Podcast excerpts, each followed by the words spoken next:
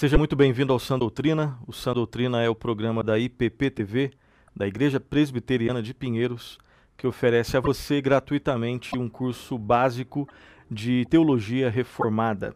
Nós estamos voltando de férias, ficamos alguns algumas semanas aí sem o nosso Sã Doutrina e hoje nós estamos voltando à, à programação normal desse programa. Esse é o nosso quadragésimo programa Sã Doutrina e nós estamos estudando o tema Cristologia. E antes de entrarmos no tema de hoje, eu quero relembrar com você aquilo que nós já vimos até agora sobre esse tema Cristologia. Alguns subtópicos que nós já estudamos de modo bem rápido. Então, nós é, falamos sobre as questões introdutórias, né? Nós demos uma introdução sobre esse tema, sobre a pessoa e sobre a obra do Senhor Jesus Cristo.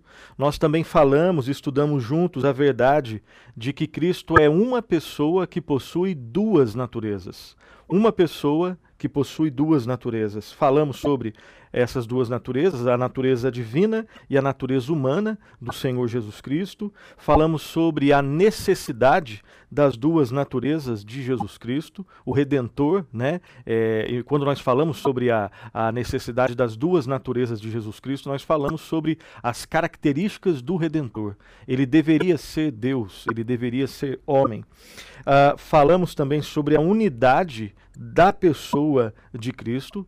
Em Cristo, né, na única pessoa de Cristo que tem duas naturezas, existe uma união perfeita. E falamos por fim, esse foi o nosso programa anterior, né, antes das nossas férias, o programa de número 48, falamos sobre os nomes de Cristo. Não todos os nomes, né, mas alguns dos principais nomes de Cristo. Então nós é, refletimos um pouco sobre Messias, filho de Davi, o servo sofredor de Israel, filho do homem, Senhor, filho de Deus, Logos e Salvador. Então, refletimos um pouco sobre o significado desses nomes de Cristo.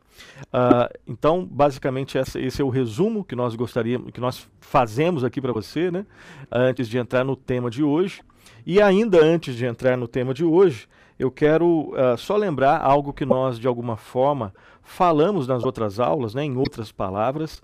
Eu quero fazer um lembrete aqui muito especial contextualizando sobre a importância do estudo uh, da cristologia, né? a importância do estudo uh, da pessoa e da obra do Senhor Jesus Cristo. Então, o lembrete que eu quero uh, colocar aqui para você é o seguinte: o conhecimento da pessoa do Senhor Jesus Cristo e o conhecimento da obra do Senhor Jesus Cristo é o conhecimento mais importante que alguém pode ter nessa vida. Não existe nenhum conhecimento maior mais importante do que conhecer a pessoa e a obra do Senhor e Salvador Jesus Cristo. Uma pessoa que passa pela vida, tendo vivido uh, ah, 10 anos, 20 anos ou 110 anos, sem conhecer quem é Jesus Cristo e o que Cristo fez, é uma pessoa que viveu a vida uh, desperdiçando-a. Então, repito pela última vez, e depois nós vamos frisar no final novamente, é, não existe nenhum conhecimento mais importante do que o conhecimento da pessoa e da obra do Senhor e Salvador Jesus Cristo. Então, à luz disso, aí agora sim, nós vamos falar sobre o programa de hoje. Depois desse, dessa introdução, desse contexto, uh, no programa de hoje nós estudaremos o seguinte tema: os estados de Cristo. E nós vamos falar, não hoje dos dois, né? Mas hoje nós vamos falar desse primeiro estado de Cristo, o estado de humilhação. E no próximo programa, Deus permitindo, nós vamos falar sobre o estado da exaltação.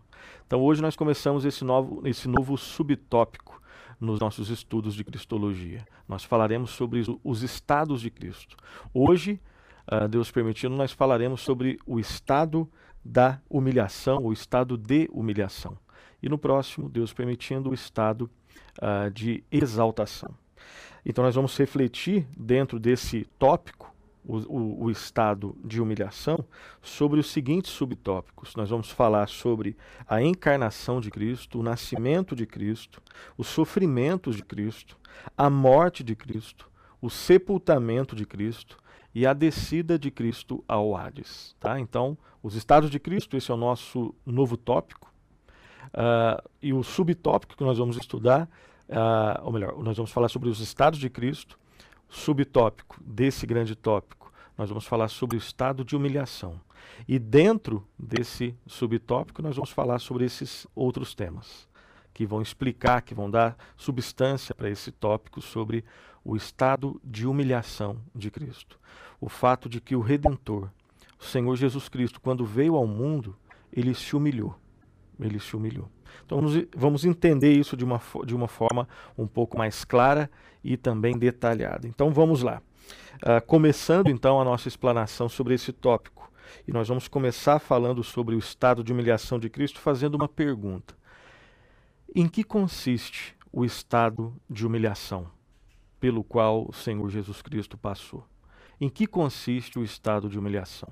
E a resposta que nós damos, eu quero aqui é, novamente mostrar para você um dos livros, né, o livro principal que nós estamos utilizando para a confecção né, do conteúdo das nossas aulas, é esse livro aqui, uh, do Luiz Berkoff, Manual de Doutrina Cristã, da editora Cultura Cristã. Tá?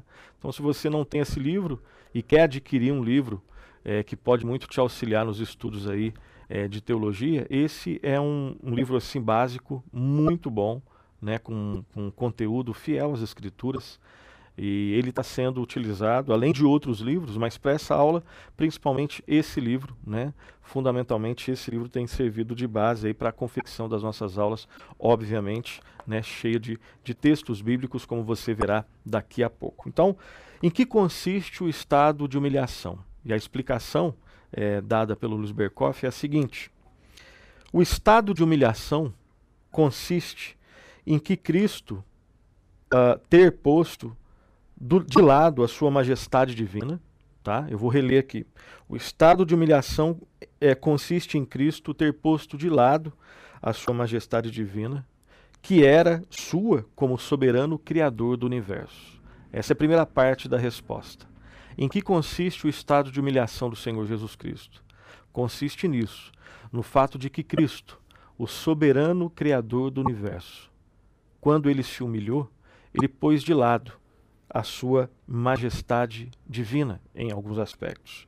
E mais do que isso, além né, do fato de Cristo ter posto de lado sua majestade divina, que era sua como soberano criador do universo, ele também assumiu uma natureza humana em forma de servo. Ele ficou sujeito às exigências e à maldição da lei, mesmo sendo